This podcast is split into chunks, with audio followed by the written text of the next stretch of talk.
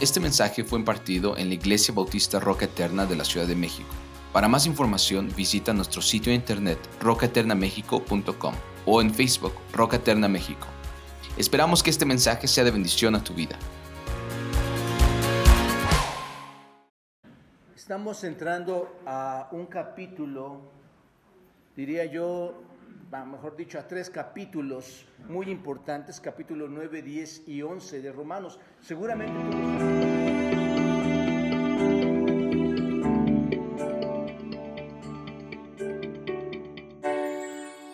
tan interesantes, tan importantes y, que producen tanto gozo como es la justificación, como es la salvación, como es el perdón de los pecados.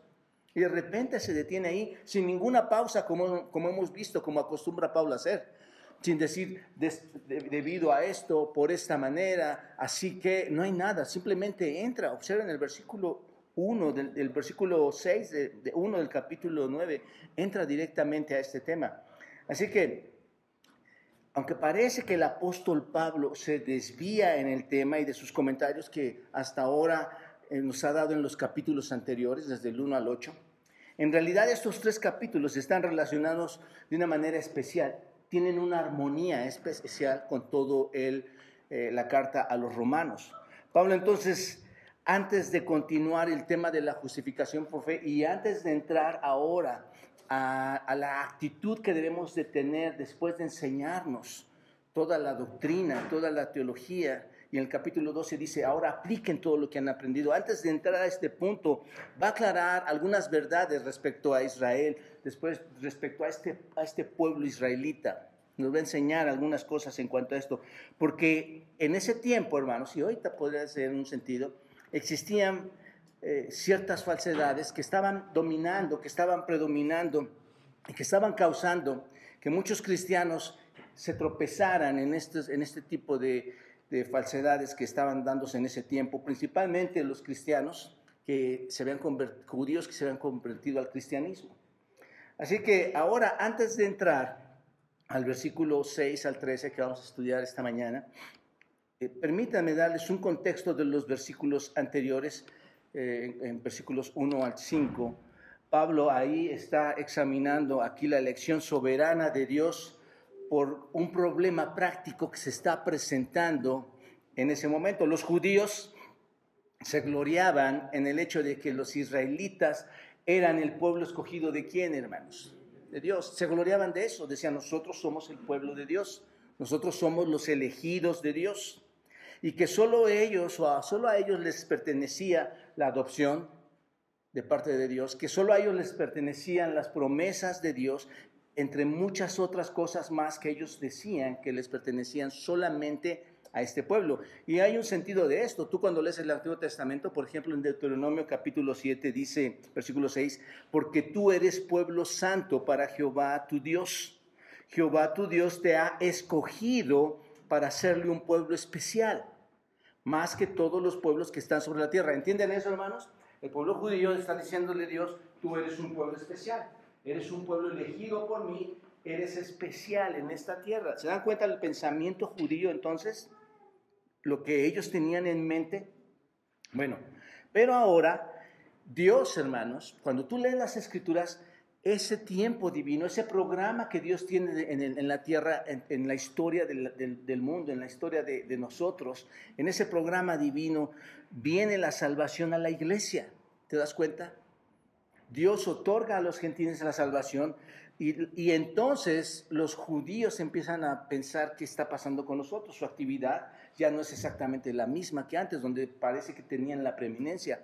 Ahora, hermanos, la participación de los creyentes, los creyentes gentiles, se hace cada vez más visible.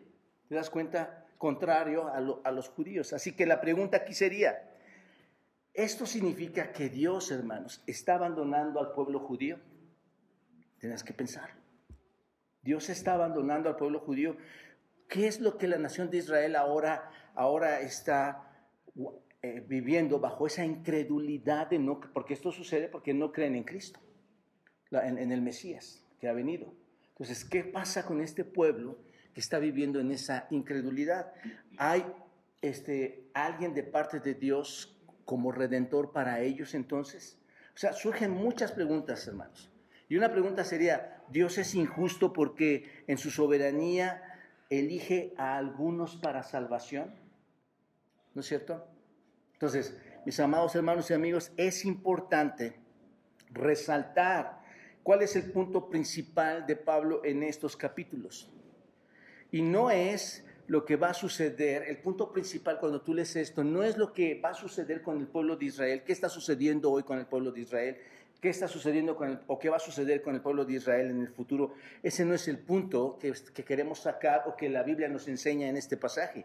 El punto central de estos capítulos es la fidelidad de Dios en cuanto a su palabra la fidelidad de Dios en cuanto a lo que habla. Eso es lo que se está destacando en este capítulo, en estos capítulos. Ahora, recuerden ustedes que esta nación de Israel era la nación que descendía de quién? De Abraham, ¿no es cierto? Y era el pueblo del pacto, era el pueblo al que se le prometió un Mesías, esto es, se le prometió a Cristo, se les prometió al Salvador. Así que el problema que está detrás de estos capítulos que vamos a estudiar a partir de, este domingo, hermanos, y ya, los, ya empezaron realmente desde la semana pasada, es que el apóstol Pablo ha estado mostrando el Evangelio en los capítulos anteriores, ¿no es cierto? Ellos están pensando, los judíos están pensando de una manera y Pablo les está diciendo, el, eh, el poder de Dios es para salvación. Cuando habla en Romanos 1, capítulo 16, recuerdan cuando dice, porque no me avergüenzo del Evangelio, porque es que poder de Dios para salvación. Esto se lo está diciendo Pablo a gentiles y a judíos. Y observen lo que añade, a todo aquel que cree. ¿A quién? Al judío primeramente y también a quién. Entonces esto choca, hermanos, porque el pueblo judío dice, no señor, tú pactaste conmigo. Tú tuviste un pacto conmigo, no con los gentiles.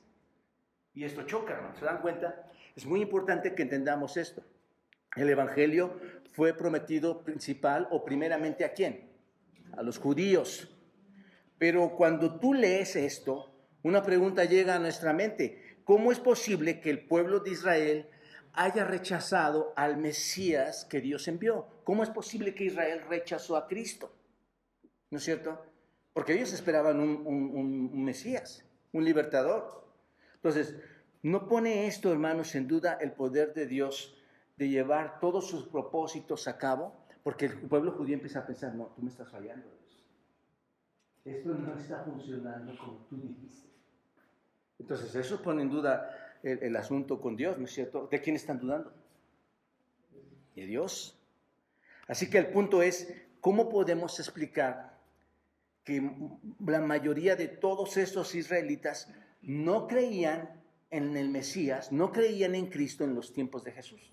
Y diría yo, hasta hoy. Esta sigue siendo, hermanos, una realidad aún en el pueblo judío hasta hoy. Esta, mis amados hermanos, es la dificultad que se encuentran en estos tres capítulos. Por eso decía que Dios nos ayude y nos enseñe, hermanos, con el Espíritu, porque necesitamos comprender esto lo mejor posible.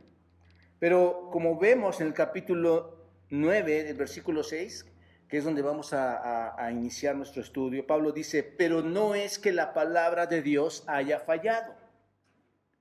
¿Se dan cuenta? Eso es lo que inquieta a Pablo. La palabra de Dios no falló.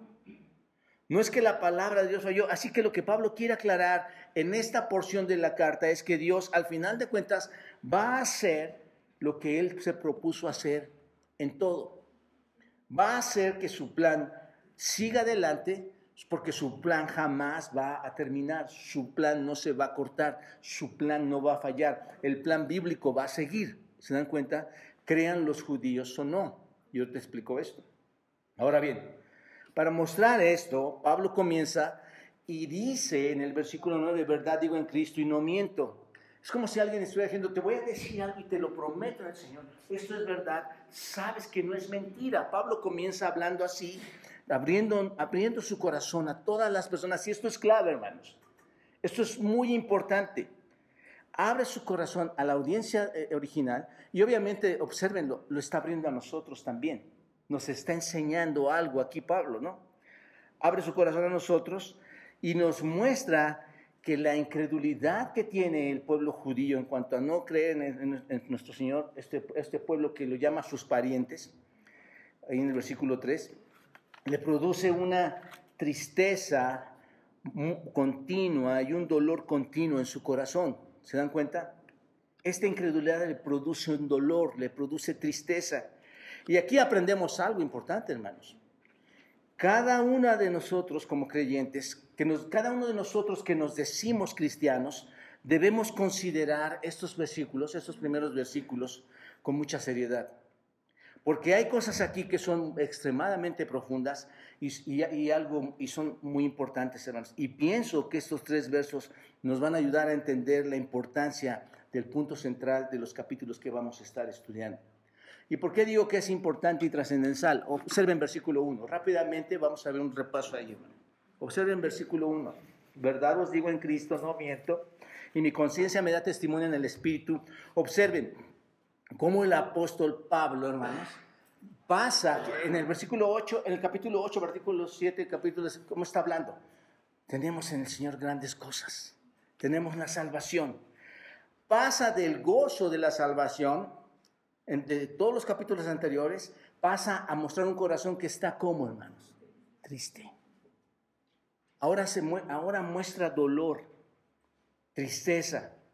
Romanos 8, versículo 38 y 39, cuando está cerrando Romanos 8, dice, Pablo está exaltando a Dios, está hablando de, qué tan seguro es el amor de Dios y dice, por lo cual estoy seguro que ni la muerte, ni la vida, ni los ángeles, ni principados, ni lo potestades, ni lo presente, ni lo porvenir, ni lo alto, ni lo profundo, ni ninguna otra cosa creada nos podrá separar, ¿qué hermanos?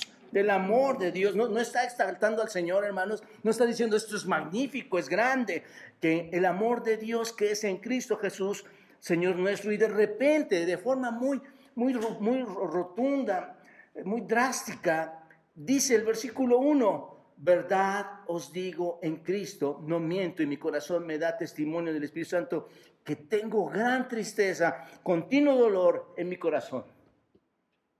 ¿Qué pasa, Pablo? ¿Por qué estás diciendo esto?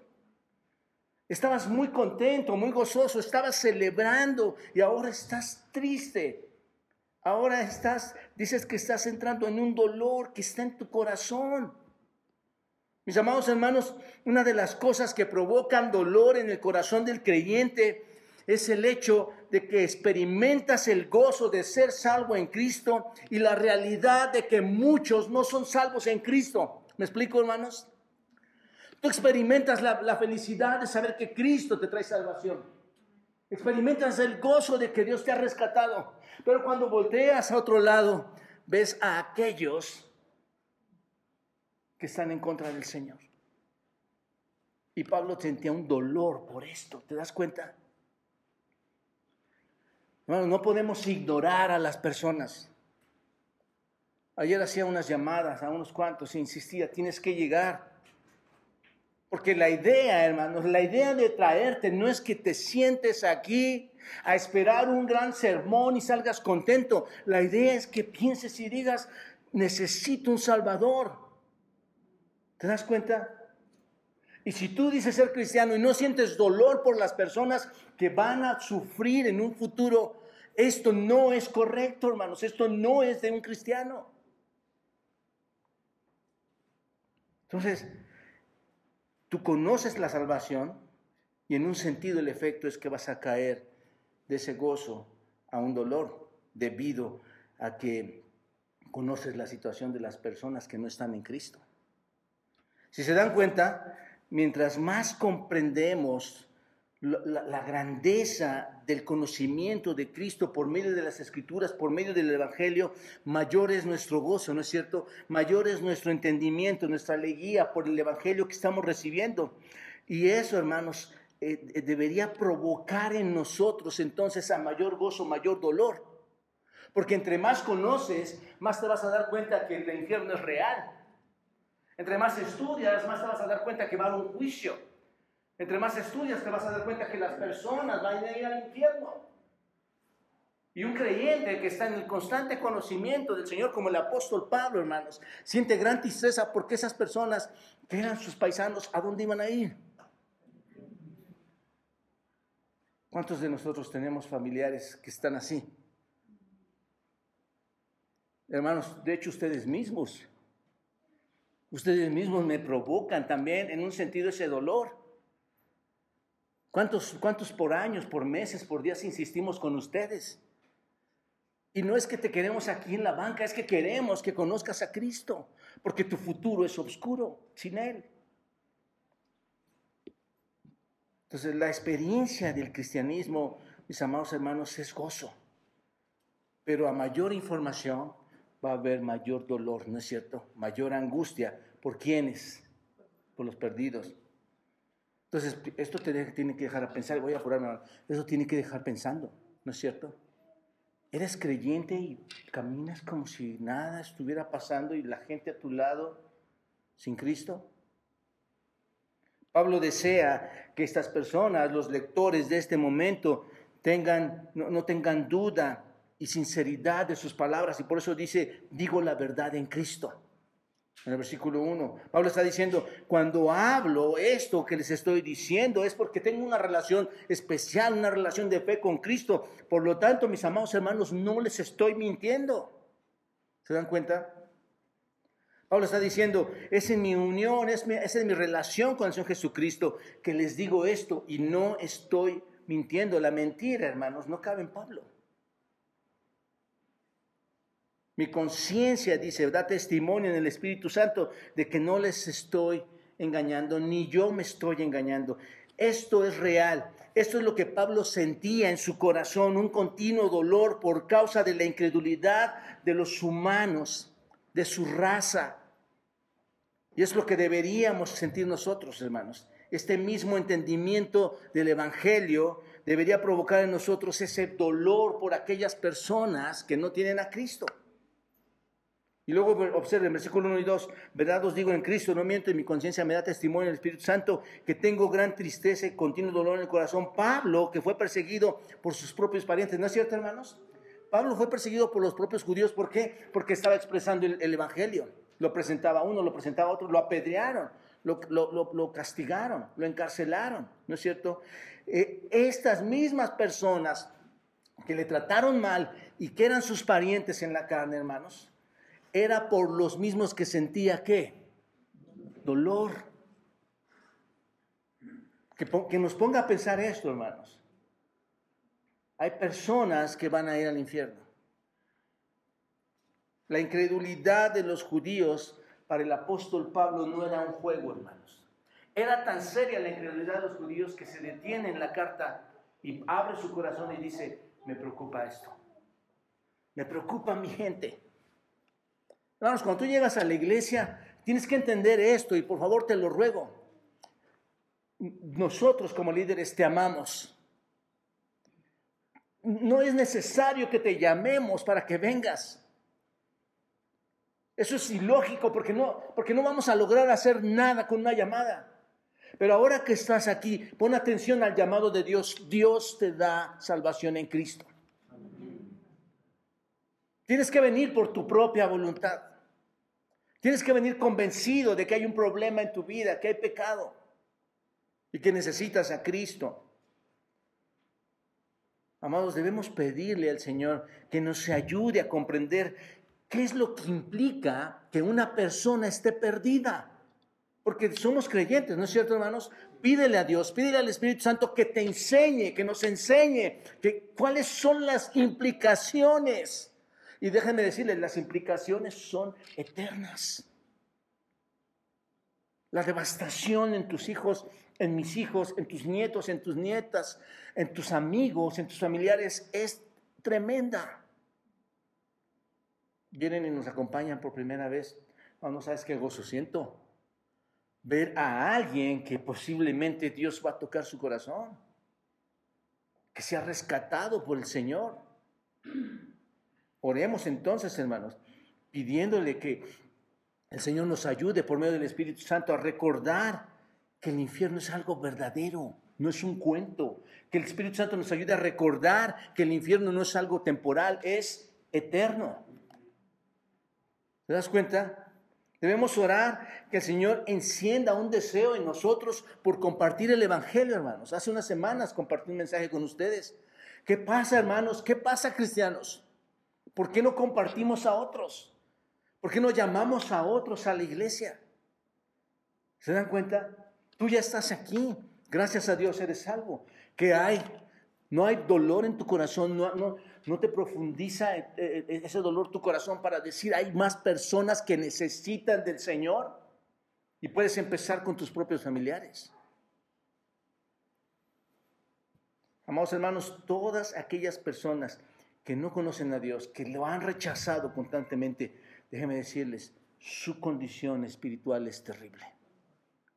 Es de muerte. Y saben que muchos de ellos ni lo entienden o lo toman como un juego. Porque la, porque, porque la, predicación y el, y el mensaje de la cruz es locura para ellos.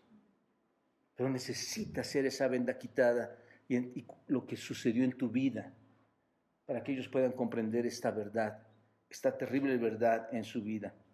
Y, la única manera, entendamos esto, hermanos, la única manera en que, en que pueden ellos librar esta situación es por medio de Cristo. No hay otra forma, hermanos. No hay otro camino, dice el Señor Jesucristo, yo soy el camino, la verdad y la vida. No hay salvación si no hay evangelio. No hay salvación si no creen en Cristo. Ahora observen el versículo 3, porque desearía yo mismo ser anatema, separado de Cristo por amor a mis hermanos, los que, mis, los que son mis parientes según la carne. ¿Qué, ¿Qué significa anatema, hermanos? Maldito. Pablo, Pablo dice que él decía ser qué? Una maldición, ¿no es cierto? Porque la maldición, hermanos, separa a los hombres de Dios. ¿Y por qué dice Pablo esto, hermanos? Pablo dice que estar separado de Cristo, aunque es una maldición, Pablo está diciendo, es que los judíos están rechazando al Mesías, rechazaron a, aquel que tomó voluntariamente la cruz en su lugar, fue castigado por ellos, lo están rechazando y por eso ellos, ahora los judíos y todo aquel que no cree, está bajo maldición, ¿no es cierto? Y dice Pablo, yo quiero ser ahora en un sentido eso, ¿no es cierto? ¿Por qué? Porque está causando dolor en su, en su corazón, tiene gran tristeza por ellos.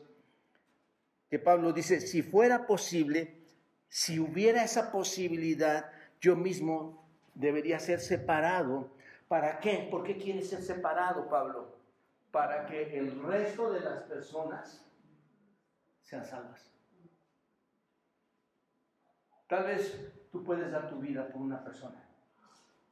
Porque el apóstol Pablo no, es, no, no, es imposible que lo haga, porque solo hay un redentor, ¿no es cierto? Cristo. Pero ahí está el corazón, hermanos, de Pablo.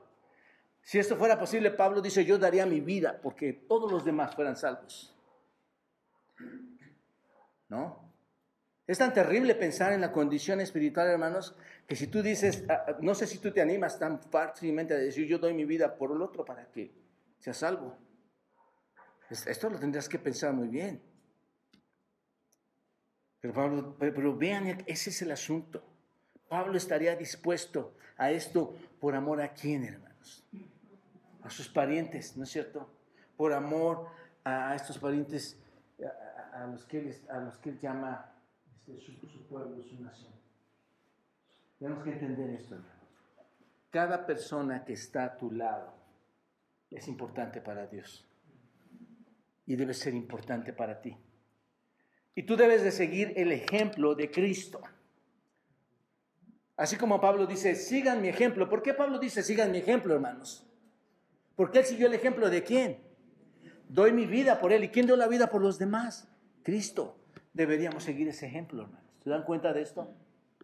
Ahora, observen versículos 5, 4 y 5, que son israelitas de los cuales son la adopción, la gloria, el pacto, la promulgación de la ley, el culto y las promesas de quienes son las los patriarcas y de los cuales según la carne vino Cristo, el cual es, ¿qué hermanos?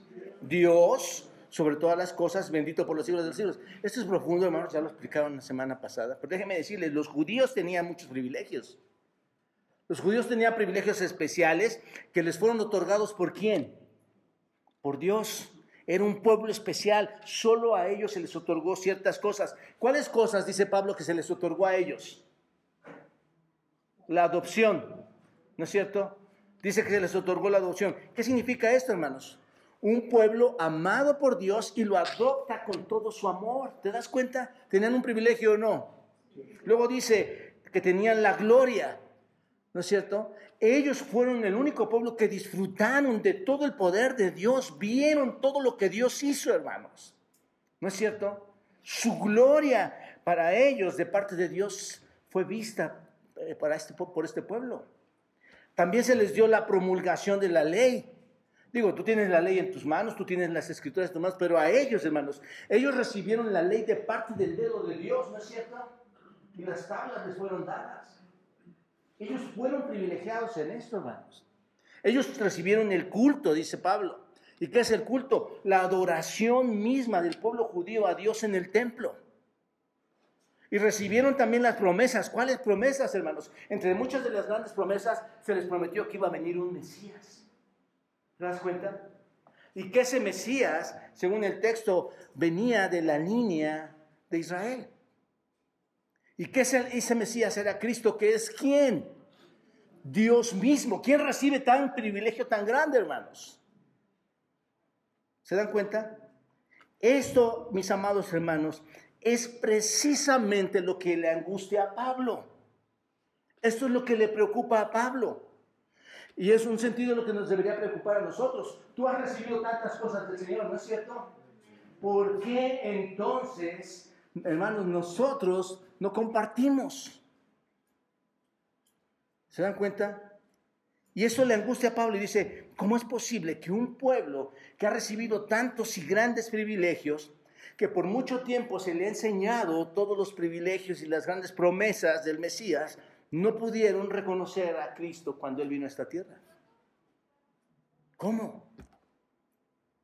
Entonces pareciera, aquí es el asunto, pareciera que Dios ha fallado. ¿Se dan cuenta? Espero que les pueda estar explicando bien en qué consisten estos capítulos, así, así empieza. Esa es la problemática, o diría la interrogante con la que Pablo va a tratar a partir de ahora y hasta el final del, capítulo 9, 10 y 11, hasta el final del 11, va a tratar este asunto. Lo que Pablo va a demostrar es que contrario, hermanos, a lo que pudiéramos pensar nosotros en cuanto a lo que Israel piensa, Dios va a llevar de una u otra manera, va a cumplir con su promesa, va a seguir con su plan, va a seguir desarrollando todo lo que hemos y sabemos de Dios en la historia del hombre y del mundo, la historia de Dios. ¿No es cierto? Y de esta manera salvar a los que son descendientes de manera física de Abraham. Y e, eso es lo que, y a los que se propuso salvar, porque como vamos a ver, no se propuso salvar a todos. Ahora, observen el versículo 6, capítulo 9.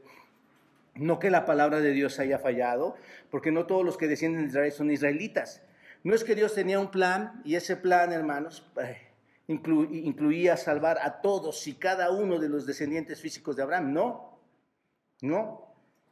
Si ustedes van al capítulo 10, lo vamos a estudiar más adelante, no se van a perder porque no fueron elegidos. No van a decir, es que mm, me pierdo porque no me eligió el Señor. No, se van a perder por su incredulidad. Igual que hoy, hermanos. Aquel que se pierda del Señor es porque va a perderse por su propia incredulidad, porque nunca se acercó, porque nunca creyó. Dice el versículo, dice el capítulo 10, tratando de establecer la justicia de ellos, eh, eh, la justicia de ellos, han rechazado la justicia de Dios. Quiero establecer mi justicia. ¿Recuerdan esto, hermanos? Lo hemos platicado también. Quiero establecer mi justicia, pero rechazo la justicia de Dios. ¿De quién es la culpa, hermanos? de ellos. Tú nunca vas a poder culpar a Dios porque estás rechazando su justicia. Así que el punto aquí es que Dios en su plan va a hacer lo que Él se propuso hacer. ¿No es cierto? Dios, hermanos, lo va a hacer. Y no solo eso, Pablo va a mostrar que en ese plan incluía el rechazo de los judíos a su Mesías y que iba a producir cuando, esto es, Pablo va a demostrar que eh, este pueblo incluía, en su rechazo que incluía de Cristo, cuando ellos rechazan a Cristo, eso produce qué, hermanos? ¿Salvación en quién? En nosotros los gentiles. ¿Se dan cuenta? Esto no está fuera del plan de Dios.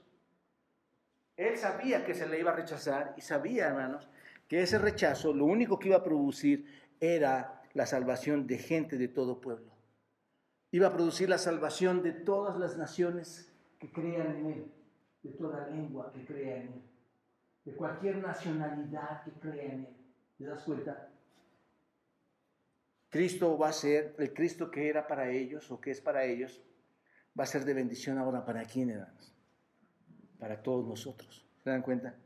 De manera que el plan de Dios, hermanos, se está llevando tal como fue establecido. Se está llevando a cabo tal como Él lo preparó. Ahora bien, entrando rápidamente a, nuestro texto. Una pregunta que se hacía en los días de Pablo, incluso hoy, en, en nuestros días.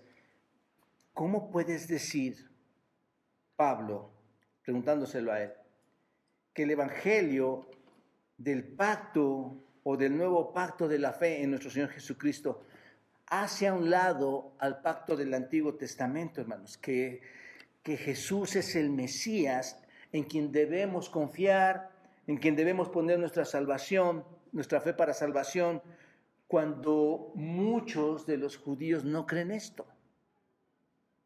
¿Cómo? Y además te pueden decir también, el carácter del nuevo pacto está dirigido particularmente o aparentemente a quién? El nuevo pacto, a los gentiles, más que a los judíos, ¿no es cierto? ¿Se están dando cuenta de esto, hermanos? Y eso incluso hace que sea más inaceptable que Dios le dé la espalda a Israel para llamar ahora a la iglesia gentil en lugar de a los judíos. ¿Te das cuenta? Esto a ellos les parece imposible, hermanos. En ese tiempo les parece imposible y en este tiempo les parece imposible que Dios dejara su promesa de, ellos y ahora le dijera, se, identificara con los gentiles, ¿no es cierto?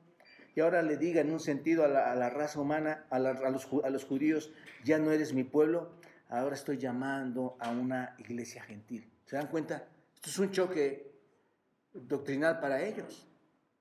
Ya no nos llamas a nosotros, ahora estás con, con los gentiles.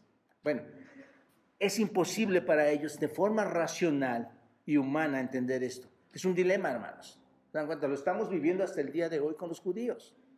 Bueno, así que Pablo enfrenta esta objeción en el capítulo 9, comenzando en el versículo 6 y hasta el final del capítulo 9, que nos va a tomar algunas semanas, hermanos, para estudiarlo. Pero hoy vamos a ver un punto nada más la palabra de Dios no ha fallado porque Él cumple con todo lo que promete.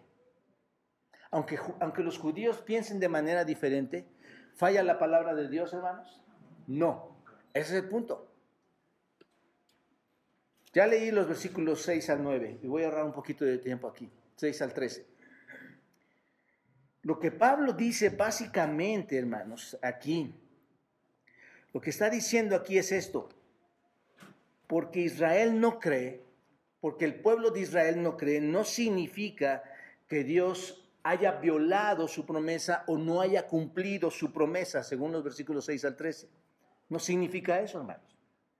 Pablo está sosteniendo en un sentido la verdad de Dios, la integridad de Dios, el valor de Dios. Él está defendiendo esa integridad del Señor. Porque si no, el Señor sería un mentiroso les falló a los judíos, ¿a quién más le podría fallar? A nosotros. ¿Te das cuenta? El hecho de que Israel no crea no significa, hermanos, que Dios ha anulado cada una de sus promesas. Así que donde está, aquí es donde está el judío, hermanos. Está diciendo, mira, si me dices que esto es verdad, que la salvación la tengo por Cristo, que, que Él va a limpiar, me va a quitar mis pecados, que Cristo me va a dar su Espíritu Santo, entonces yo voy a decirle al Señor, tú no cumpliste tu promesa porque eso es diferente a lo que, a lo que yo, a la promesa que tú, tú cambiaste tu pacto. El hecho de que Israel no creyera en el Mesías no significa que, no, que Dios no cumpliera sus promesas. La mayoría de los judíos creyeron, y aún creen, insisto hermanos, que Israel es salvo. ¿Por qué? ¿Cómo creen los judíos que son salvos? Por, por herencia, por nacimiento. Yo soy salvo, yo soy, yo soy hijo de Dios por nacimiento. Naces en el pacto, debido al, sistema judaico, naces como la simiente de Abraham, por lo tanto, automáticamente eres parte de quién? Del reino, eres parte de Dios, así es, así es en los judíos. Esa es la creencia judía común, hermanos. Por lo tanto, el evangelio queda descalificado en las mentes de estas personas. ¿Te das cuenta? No tiene cabida el evangelio en ellos. Así que Pablo nos está ayudando a entender cómo el evangelio puede ser eh, verdadero y al mismo tiempo ser rechazado por el pueblo del pacto. ¿Te das cuenta? Es lo que estamos tratando de entender. Entonces, la pregunta que vemos cuando observamos el capítulo 9, versículo 6, es la siguiente. ¿Qué pasa con Israel y cómo podrían rechazar a Cristo y las promesas de Dios? Aún, y, cómo podrían rechazar a Cristo y aún las promesas de Dios ser válidas? ¿Qué pasa con este pueblo? Yo, Israel lo rechaza, pero las promesas de Dios son verdaderas. ¿Cómo empatamos esto, hermanos? Bueno, observen, versículo 6. Dice, no que la palabra de Dios haya que, hermanos, fallado. Vamos a detenernos aquí por un momento. No que la palabra de Dios haya fallado. Eso no quiere decir que las promesas de Dios hayan sido violadas, hayan sido anuladas, que se hayan rompido o, roto, mejor dicho. Lo que Pablo dice aquí es que el rechazo de Israel de ninguna manera, hermanos, rompe las promesas de Dios. Todavía es consistente con la fidelidad y el pacto de Dios, la palabra de Dios. Y lo que aparece, o lo que parece aquí como un incumplimiento de la promesa, es solo un incumplimiento realmente aparente, porque eh, para ellos pareciera así, pero no es real, hermanos. Cuando Dios dio convenios y promesas al pueblo de Israel para que ellos pudieran ser salvos, hermanos, cuando dio estas, estas promesas de ser salvos, de, tener un rey, de tener un reino, de tener la gloria, de bendecirlos, Él quiso decir eso, hermanos. Dios prometió eso. Realmente era así. E, e, esto no había sido anulado. Hermanos, debemos entender esto porque esa es la razón por la que el pueblo judío aún existe hoy. ¿Saben por qué? Aún no se han cumplido los convenios y, se van a cumplir en un tiempo, hermanos. Aún en su incredulidad, Dios no viola ninguna de sus promesas. Dios va a cumplir y tiene un propósito aún con el pueblo de Israel. ¿Se dan cuenta? Ahora, luego dice al final, versículo 6, porque no todos los que dicen de los, los que descienden de Israel son qué, hermanos?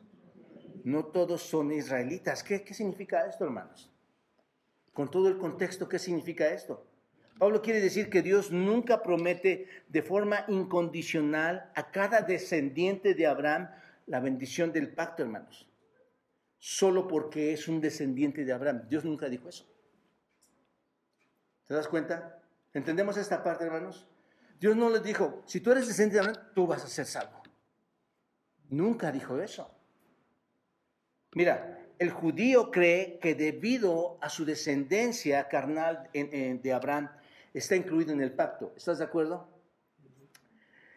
Por lo tanto, es un hijo de la promesa, es redimido como nosotros lo llamamos hoy en día en la época nuevo testamentaria, es salvo, un día va a ir al cielo. Pero Dios nunca tuvo la intención, hermanos, de que todo Israel fuera redimido. Nunca fue así, porque no son todos, y aquí está, porque no son todos los verdaderos de Israel que son de la carne de Israel. No todos los israelitas son israelitas.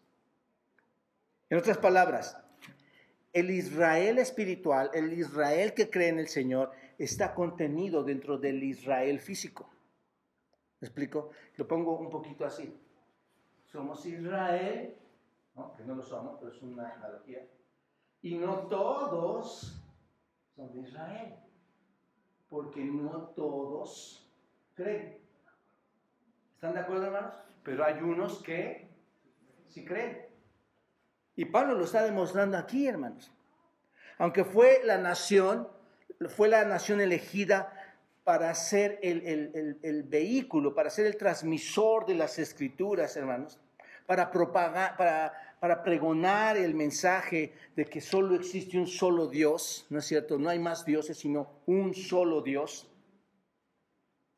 Aunque la nación fue elegida para ser testigo de Dios, atestiguar acerca de Dios, la elección de la nación, hermanos, de Israel, como una entidad, como una entidad de nación, no significa que cada individuo dentro de esa nación en su, en su soberanía de Dios no significa que cada individuo pueda ser salvo, haya sido elegido para ser salvo. Así que el hecho de que Israel no crea no anula sus promesas. ¿Están de acuerdo? Porque Dios nunca tuvo la intención en su soberanía de que cada judío eh, creería, sino que dentro de Israel iba a haber un qué, hermanos, remanente. ¿Se dan cuenta? Y tú tendrás que entrar a la escritura y ver cómo se habla de ese remanente. El plan sigue en pie. Dios nunca falla, hermanos. ¿Se dan cuenta? De hecho, si van a Romanos 11, lo vamos a ver también, versículo 4, van a encontrar que durante el tiempo de Elías Dios dice algo muy especial, hermanos. Romanos 11, vayan todos a Romanos 11, versículo 4. Observen lo que dice el Señor ahí. ¿Lo tienen? Observen, está hablando de Israel. Y dice, me he reservado, ¿qué? Siete mil hombres que no han, ¿qué, hermanos?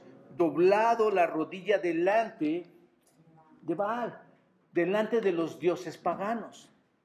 Y nada más para llevarlo un poquito, hermanos. ¿Cuánta gente en, en esta nación ha doblado sus rodillas al paganismo? ¿Y cuánta gente está atendiendo a la voz del Señor? no todos van a ir a la presencia de Dios. Ah, ¿qué, pasa, hermanos? Dice, me reservé siete mil hombres. ¿Qué pasa con los, las decenas de miles de personas que no doblaron sus rodillas? ¿Qué hicieron? No, que doblaron sus rodillas. ¿Qué hicieron? Siete mil no lo hicieron. ¿Y qué pasa con los otros miles? Doblaron sus rodillas ante quién? Ante Baal entraron directamente a la idolatría, entraron al paganismo. ¿Te das cuenta? Incluso en el tiempo de Elías, todo Israel no era el verdadero Israel. ¿Se dan cuenta de lo que estamos hablando, hermanos? ¿Se dan cuenta? Dios cumple sus promesas, aunque Israel tenga otro pensamiento. Él sigue adelante. entendemos el punto, hermanos, hasta aquí. La nación de Israel fue elegida para privilegiar, pero los individuos son elegidos, cada individuo que es elegido por Dios es elegido por Dios, escucha esto, llamado por Dios es elegido para salvación. Nos sintamos un gozo profundo por haber sido llamados por Dios. ¿Te das cuenta? Porque el punto al que voy a llegar, hermanos, se los anticipo ahora, es que Dios es el único que elige. Ni siquiera puedes hacerlo tú. A veces nos damos como que el lujo de hoy voy a dar mis minutos y mi tiempo para ir a la iglesia. No, no, no. Estás equivocando tu pensamiento. Dios pídele que tenga gracia y te elija a ti también. La nación fue elegida con ciertos propósitos en el plan de Dios, pero cuando Dios elige una persona es para salvación. Así que Israel, el Israel carnal, la nación del privilegio, no es necesariamente lo mismo que el Israel redimido. ¿Están de acuerdo, hermanos? La nación redimida, la, nación, la nación que es verdaderamente justa, individuos que obedecen verdaderamente a Dios. es diferente a todo el cuerpo nacional de Israel. Entonces, no todo Israel es realmente Israel y no todos los judíos son realmente salvos. Y quiero hacer una aplicación. No toda la iglesia bautista roca eterna es la iglesia bautista roca eterna, porque no todos precisamente son salvos. Y aquí es donde puede entrar una profunda tristeza, ¿no? Porque tu situación es muy difícil. Realmente es complicada. Y si, y si vas más a fondo, la situación de tu familia es muy complicada. Tenemos hijos, ¿no, hermanos? Si tú has leído la Biblia, sabes lo que les espera. Si tú conoces el plan divino de Dios, sabes lo que va a suceder. Por eso cuando, cuando vienes tú, ve, habla con tu esposo, habla con tus hijos, habla con tus amigos, habla con tu familia y pídele al Espíritu Santo que te dé la, la boca, el entendimiento y te dé las palabras para llevar el Evangelio a estas personas. Ayer hablaba con una familia que amo, hermanos, como a muchos de ustedes. Le decía, ya hablé con tu hermano. Dice que sí va a venir. No sabes qué gozo verlos entrar aquí. Hablo con otra familia. Ahora sí voy. No sabes qué gozo verlos aquí. Que escuchen este mensaje, hermanos. Así que no todo Israel es Israel. Pero los que tienen fe en Dios, como dice la palabra, hermanos, ellos van a ser el verdadero Israel, ¿no es cierto? Gálatas capítulo 3, 29 dice, y si vosotros sois de Cristo, ciertamente linaje de Abraham sois y herederos según la promesa. Ahí está, hermanos. Tú serás linaje de Abraham en ese sentido siempre que Dios te haya elegido y te dé la fe en Cristo. Si eres de Cristo, entonces eres realmente linaje de Abraham, Abraham, heredero de la promesa. Así que el hecho de que toda la nación rechace a Cristo no significa que Dios ha cambiado, ¿qué hermanos? Sus planes, sus propósitos. ¿Se dan cuenta? Ahora, versículo 7. Pablo simplemente apoya lo dicho en el verso 6, hermanos. lo podemos ver rápidamente, observen. Apoya esto de manera muy especial, observen, nos lleva a la vida de Abraham para ponernos este ejemplo de lo que estamos hablando. Dice, ni por ser descendientes de Abraham son todos hijos, sino en Isaac será llamada descendencia. Hemos pasado por ahí, yo creo que nunca hemos entendido esta parte, estas partes, hermanos. Dice aquí que tampoco, porque sean descendencia de Abraham, son todos hijos. Está afirmando lo que dice el versículo 6, ¿no es cierto? Observa que los hijos a los que dice aquí, observen, esta palabra hijos, ¿a quiénes se refieren, hermanos? A los que entran en verdadera salvación. ¿Te das cuenta? Y no solo porque eres descendiente de Abraham, no significa que seas un hijo de Dios. No lo eres.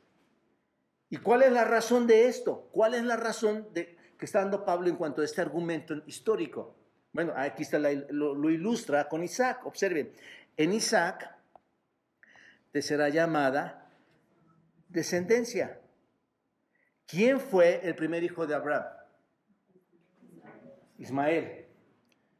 Ismael. Ismael era hijo de Abraham, hijo de Agar, la, esclava.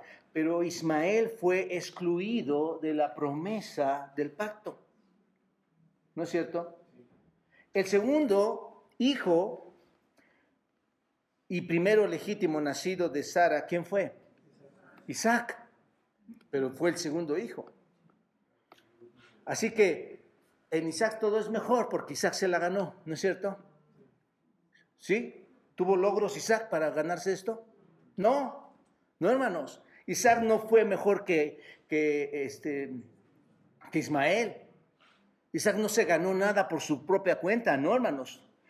Todo sucedió antes de que Isaac naciera o Ismael, ¿no es cierto? Esto sucedió porque era el llamado de quién, hermanos. ¿Quién eligió que fuera así? Dios. Recuerden, hermanos, que la primogenitura era muy especial en el Antiguo Testamento. El que nacía se llevaba, primero se llevaba todos los derechos. Isaac fue el segundo. Pero ¿quién eligió que fuera así? Dios. ¿Quién elige que tú vayas a la presencia de Dios? Todo sucedió antes. Observen, Génesis 21, 12 dice, en Isaac será llamada tu simiente. Ahora, el punto aquí es este. Es obvio, hermanos, cuando tú lees esto, es obvio que quien elige. Es lo que está diciendo Pablo. Por eso da esta ilustración. El que elige es Dios, no ustedes. ¿Se dan cuenta? Algunos de los hijos de Abraham este, fueron elegidos, pero no todos. ¿Te das cuenta? En este caso, Isaac. Es obvio entonces, hermanos, que desde el principio Dios rechazó a quién? A Ismael, ¿no es cierto? Y aceptó esa línea de, Isaac para que la nación escogida viniera de los lomos de quién, hermanos? De Isaac. ¿Te das cuenta? Así que el solo hecho de ser un hijo de Abraham no te pone en la bendición de Dios. El argumento de Pablo es muy simple. Ismael e Isaac demuestran que Dios nunca tuvo la intención de que todos los descendientes naturales de Abraham recibieran la bendición del pacto. Ahí está. ¿Se dan cuenta? Por eso lo ilustra de esta manera. El punto es, Dios es el que elige. Y yo diría, como, como, lo mencionamos aquí, Dios es el que llama. ¿No es cierto? Es el todo es por elección ¿qué, hermanos, soberana. Todo es elección soberana. ¿Estamos entendiendo eso, mis amados amigos? Tú no eliges. Tú no eliges. Pero la iglesia es llamada a predicar para el Evangelio, para que tú escuches y vengas. Insisto, hermanos, no importa si tienes sillas acoginadas o no, así estuviéramos en el suelo, lo importante es que escuches el Evangelio. ¿Te das cuenta? Lo demás, hermanos, es gracia de Dios. No es nuestro punto principal tener el salón bien. Nuestro punto principal es tu vida.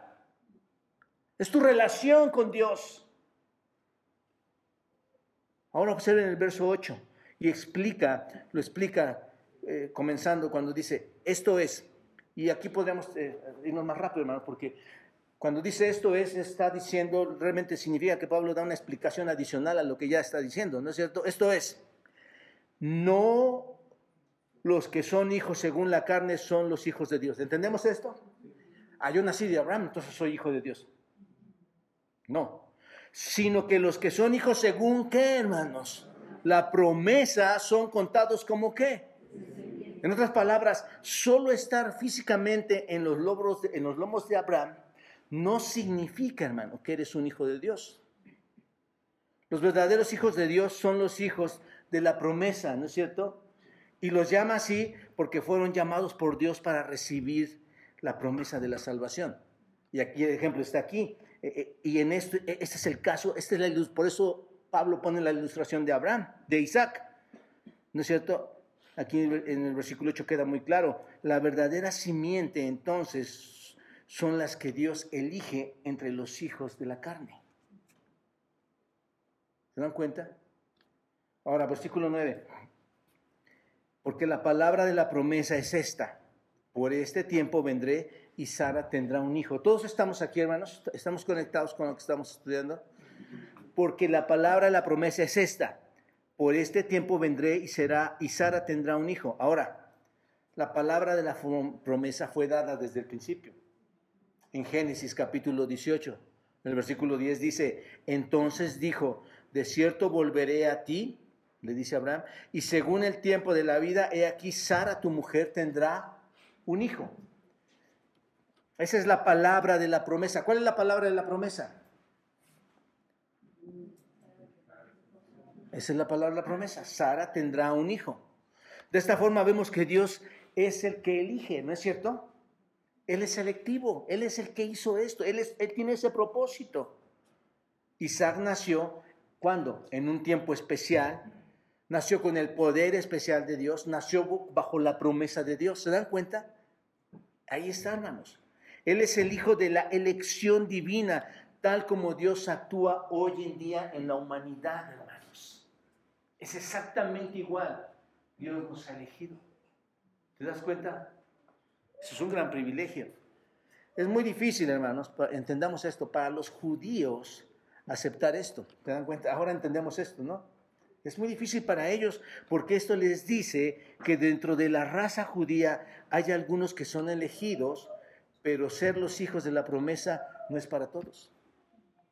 Es complicado. Así que la incredulidad de Israel, otra vez, insisto, no significa que el mensaje no sea cierto.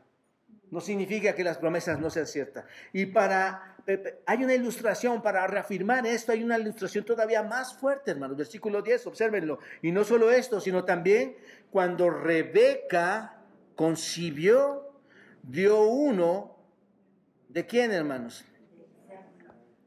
dio uno de Isaac, nuestro padre. Ahí detengámonos.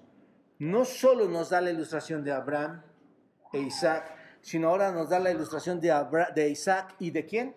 Y Rebeca, ¿no es cierto? Génesis 25, ustedes léanlo después, todo el capítulo 25, conozcan la historia del 19 al 24 de, Génesis 25.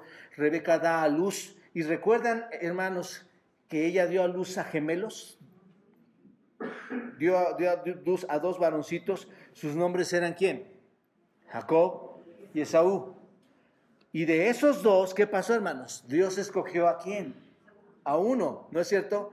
A través de quién vendría la promesa, hermanos. Jacob, Israel. ¿Se dan cuenta? ¿Quién, ¿Quién eligió que fuera así? Dios otra vez. Pablo está diciendo lo mismo. Es Dios quien elige. Dios cumple sus promesas, su palabra es verdad. ¿Te das cuenta? Aunque el pueblo judío crea otra cosa, las promesas de Dios son precisas. ¿Está poniendo en alto el nombre de Dios Pablo? ¿Sí? Él es fiel, nunca va a fallar. Nunca va a fallar. Entonces, Esaú nació y, Esaú en, en, el nacimiento debía haber tenido todos los privilegios, ¿no es cierto, hermanos? Porque ese era el derecho de, de que fuera el primogenitor. Pero Dios escogió a Jacob. Y lo que significa todo esto, hermanos, es que Dios es qué? El que elige, ¿no es cierto? En nuestros términos, Dios es el que llama. Dios tiene todo el poder y todo el derecho para ir adelante. Así que cuando Rebeca había concebido, pasen al versículo 12, ¿qué le dijo, hermanos? Rebeca, Rebeca concibe ¿qué le dice? El mayor servirá al menor. El mayor servirá al menor. ¿Y esto lo dijo quién, hermanos? Dios. Tú ve a Génesis capítulo 25 y lo vas a encontrar cuando dice, dos naciones hay en tu seno y dos pueblos serán divididos desde tus entrañas, el, un pueblo será más fuerte que el otro pueblo y el mayor servirá al menor. Según esto, hermanos, las normas del Antiguo Testamento, eso iba en contra de ese tipo de sistema normal que llevaban los judíos, ¿no es cierto? Era el primogénito el que debía, el primero que nació era el que tenía todos los derechos. Pero esto fue por la elección de quién, hermano? De Dios. Esto es confirmado en una declaración muy impactante aquí en el versículo 13. Observen. Ahora, como está escrito, versículo 13, como está escrito que a Jacob amé, mas a, Saúl aborrecí. Bueno, está citando Malaquías, hermanos, aquí, eh, eh, este, Pablo. Y ahora escuchen atentamente esto, hermanos. Esto no es que Dios está haciendo una referencia y dice, ¿cómo te odio, Esaú? ¿No? No, no, está diciendo realmente esto, ¿no es cierto? No está diciendo, eh, nunca tú ves que cuando estos jóvenes nacieron, él dijo, odio a Esaú. No se hace esta declaración, hermanos. Por, cuando el profeta Malaquías está diciendo esto, esta declaración, dicen los, los conocedores, que se hace mil años, este, mil años después. He odiado a Esaú. ¿Y por qué dice esto, hermanos? El odio a Esaú era realmente contra un reino idólatra, un reino pagano, un reino que doblaba sus rodillas a sus propios dioses. ¿Quiénes eran? Los Edom, era la nación de Edom. ¿Quiénes eran los Edom? los edomitas, descendientes de Saúl, que habían venido de los lomos de Saúl. Y Jacob era el que amaba. ¿Quién era Jacob? Israel, ¿no es cierto? Entonces lo que quiero llegar es, no es que odiaba a esta persona, sino que odiaba a esta nación pagana, como Dios odia al pecador en ese sentido. ¿Te das cuenta? Así que el Señor, lo único que quiere llegar Pablo es que el Señor es el que, ¿qué hermanos? El que elige, ¿no es cierto? El Señor es es el que el que elige. Y desde el nacimiento de, estos dos hombres, desde estos gemelos, Dios escogió a quién, hermanos? Jacob. ¿Te das cuenta? Y eso es lo mismo que dice el verso 11. Pues no había aún nacido, no habían aún nacido, ni habían hecho aún ni bien ni mal. Observen, esto es clave. Para que el propósito de Dios, conforme a qué, hermanos? A la elección permaneciese no por las obras, aquí clave, sino quién, hermanos, por el que llama. ¿No es cierto? Aún no habías nacido tú y el propósito de Dios ya estaba en ti. Impresionante esto, hermanos. Mi mente no llega a comprenderlo. De hecho, cualquier bebé que nazca en este momento ya tiene un destino. ¿Te das cuenta? Todo apunta a, a que el Señor es el que elige. Dios escogió, lo hace antes de que nacieran, porque ese es el propósito de Dios. Aquí concluye, hermanos. Cada persona elegida por la salvación, ya sea en Israel o para salvación, ya sea en Israel o para la iglesia, hermanos, es elegida por Dios antes de que nazca. Su plan no cambia. La Biblia dice muy claramente que tu nombre está escrito ¿dónde? En el libro de la vida. ¿Desde cuándo, hermanos? Desde antes de la fundación del mundo. ¡Wow! ¿Por qué te resistes? Hoy estás escuchando. Estás escuchando. ¿Cuándo iremos a la presencia del Señor? No lo sé. Pero eso puede ser muy rápido. Dios hace la elección. Dios hace el llamado. Es una llamada efectiva, hermanos. Él no va a fallar. Es una llamada salvadora. Hermanos, y un paréntesis. En tu llamado debe haber, como decía la semana antepasada, frutos de justicia. No puedes decir que eres creyente cuando no amas a las personas que no están en el Señor y les llevas el Evangelio y además odias a las personas o estás en, en contra de las personas. El cristianismo es diferente, hermanos. Cuando la nación de Israel no cree, es porque no todo Israel no cree. Hay un remanente, hermanos. Así que la palabra de Dios permanece para siempre. ¿Te das cuenta? La incredulidad el Evangelio no contradice los propósitos de Dios para Israel. ¿Te das cuenta? Y Pablo va a entrar a más argumentos para dar, poner en alto el nombre de Dios, capítulo 9, capítulo 10, capítulo 11. Y es una gran bendición este capítulo. ¿Se dan cuenta que es en un sentido muy profundo y que necesitamos poner mucha atención en esto, aunque parece que está hablando de otra cosa ya? No, hermanos, por los judíos el Señor volteó su mirada a nosotros. Somos el injerto. Sintámonos privilegiados de ser hijos de Dios. Padre, gracias por esta mañana. Palabra bendita, tan preciosa, Señor, como siempre, y queremos exaltarte en ella, pero además de su belleza, Señor, es muy, muy expuesta a nuestra vida y a veces eh, tenemos que reconocer, Dios, que lo que hablamos aquí, lo, que hablas con nosotros, nos encontramos ahí, Señor, fallando, cuando nosotros no sentimos ese dolor y tristeza por aquellos que no te conocen, Señor, que te rechazan. Cuando no entendemos tu plan, Señor, tan especial, no entendemos tu soberanía de escoger a las personas y no entendemos, Dios, que nada va a cambiar tus propósitos. Aún pasen las situaciones más terribles en esta tierra, aún hubiera terremotos, pandemias, incendios, un calor que, que derrita el planeta, aún así, Señor, tu plan nunca va a cambiar. Es nuestra convicción en ti, Señor, y en tu palabra la que nos debe llevar al mismo propósito y la misma meta que Pablo tenía, Señor, es darte la gloria entendiendo todos tus propósitos de forma plena.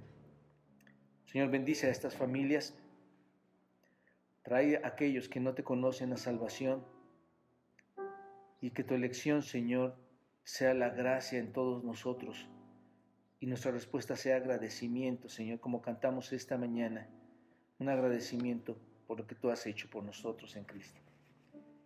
Ponemos en tus manos, en Cristo Jesús. Amén. Thank you.